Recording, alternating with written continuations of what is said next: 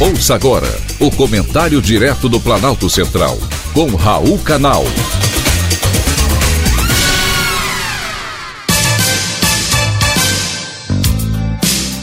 Queridos ouvintes e atentos escutantes, assunto de hoje é fóssil de 890 milhões de anos.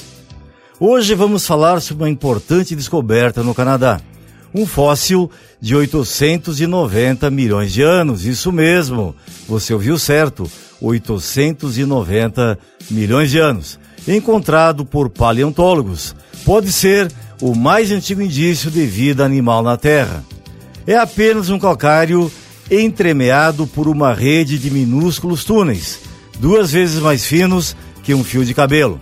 Mas o que parece nada, à vista de mortais comuns, revela formas de vida que surgiram a partir de 630 milhões de anos atrás. Esse padrão, conhecido dos paleontólogos, é típico da fossilização de esponjas. Isso mesmo, esponjas, igualzinho ao Bob Esponja, que se alimentaram filtrando a água do mar e disputam o título de animais mais antigos da Terra. Essas são as mesmas esponjas de origem natural usadas até hoje por quem quer desembolsar uma nota para tomar um banho relaxante. Essas esponjas se mantêm em pé graças a estruturas chamadas espículas. Elas se sustentam com filamentos de uma proteína chamada espongina e com textura adequada para se esfregar no chuveiro. Muita gente desconhecia isso com certeza. De acordo com os paleontólogos, o fóssil foi extraído da Cordilheira Mackenzie, próxima à fronteira com o Alasca, e se formou no fundo do mar graças ao acúmulo de carbonato de cálcio oriundo do metabolismo de bactérias.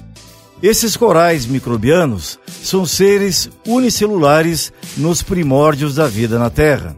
Depois, processos geológicos a ergueram até o local em terra firme onde foi encontrada.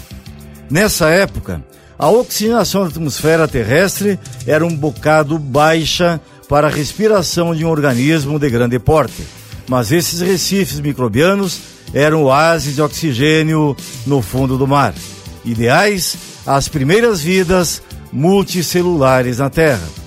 A conclusão que podemos chegar é de que há boas chances de que nossos antepassados mais antigos sejam mesmo Bob esponjas.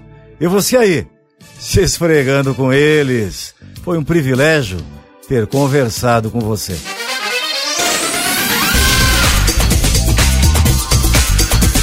Acabamos de apresentar o Comentário Direto do Planalto Central, com Raul Canal.